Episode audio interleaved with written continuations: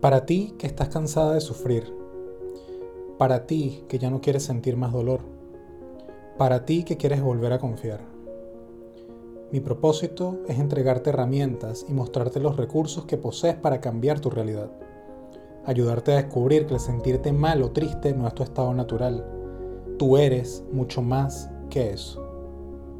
Quiero ayudarte a dar un giro a tu manera de pensar para construir y hacer realidad lo que siempre has querido ser.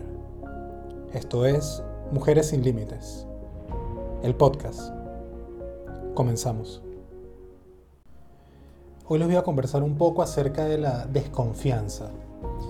Y es que el tratar con mujeres que han sufrido infidelidad, un común denominador entre ellas ha sido lo difícil que se les ha hecho al volver a confiar.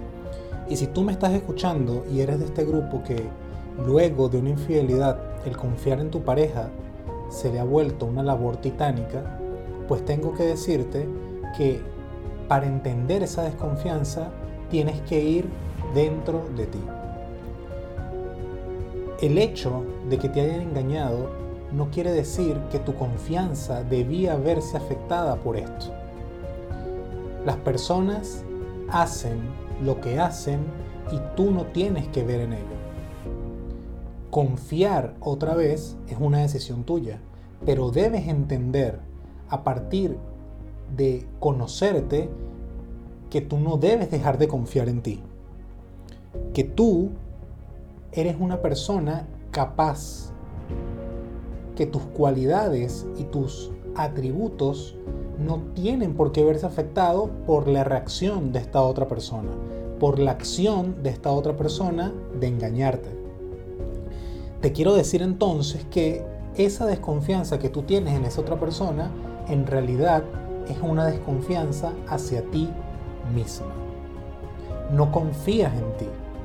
Y esa desconfianza en ti la proyectas en no confiar en esa otra persona o en quizás otra que venga luego. La acción que esta persona hizo en tu contra no tiene justificación. Lo que te quiero decir es que no tienes por qué dudar de ti. Esto que no te permite confiar en el otro, debes tener claro que estás dentro de ti. Porque muy posiblemente si tú te das cuenta de tu potencial y de las cosas que tú puedes hacer, no vas a dudar del otro. Quizás ni siquiera ya quieras estar con él, pero no vas a dudar de ti. El miedo es ese déficit de confianza que tenemos como seres humanos. Pero que al momento de conocernos, ese miedo comienza a desaparecer. ¿Por qué? Porque sabes perfectamente en lo que eres buena y en lo que no. Al entenderte y al conocerte, ese miedo se va a transformar y va a pasar solamente a ayudarte a que seas más precavida, pero no para limitarte.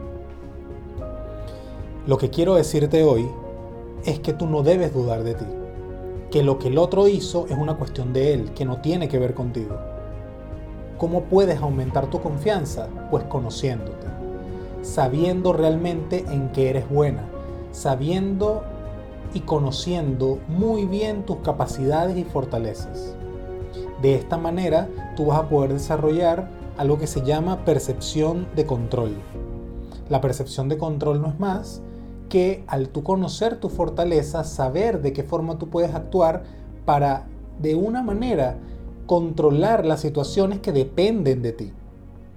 Inmediatamente a esto, cuando tú te conoces a ti misma, pues tú vas a empezar a tomar decisiones. Y no hay nada que te pueda empoderar más que el tomar decisiones. No temas tomar decisiones. Pero primero debes conocerte. El problema es que muchas veces no estamos acostumbrados a pensar por nosotros mismos. Aprendimos a que otros decidieran por nosotros, a que otros pensaran por nosotros. Si este es tu caso, lo primero que debes hacer es conocerte para entender tu verdadero potencial y a partir de entender tu potencial comenzar a tomar decisiones. Porque tú tienes esa capacidad. Es necesario que entiendas entonces que tú eres suficiente para resolver cualquier problema que se te presente y que no necesitas a alguien más para hacerlo. Que la desconfianza proviene dentro de ti. Y que cuando resuelvas ese problema de confianza en ti, todo lo demás va a fluir. Y vas a saber que no tienes que estar cerca de personas que quizás han defraudado tu confianza. Vas a entender que tú eres suficiente. Por lo tanto, vas a comenzar a tomar decisiones tuyas que no dependan de nadie más. Al entender de dónde vienen esas inseguridades o esa desconfianza y cuestionarlas, vas a sentirte empoderada. Vas a entender que la vida es un proceso y es un aprendizaje constante. Espero verte en el siguiente episodio.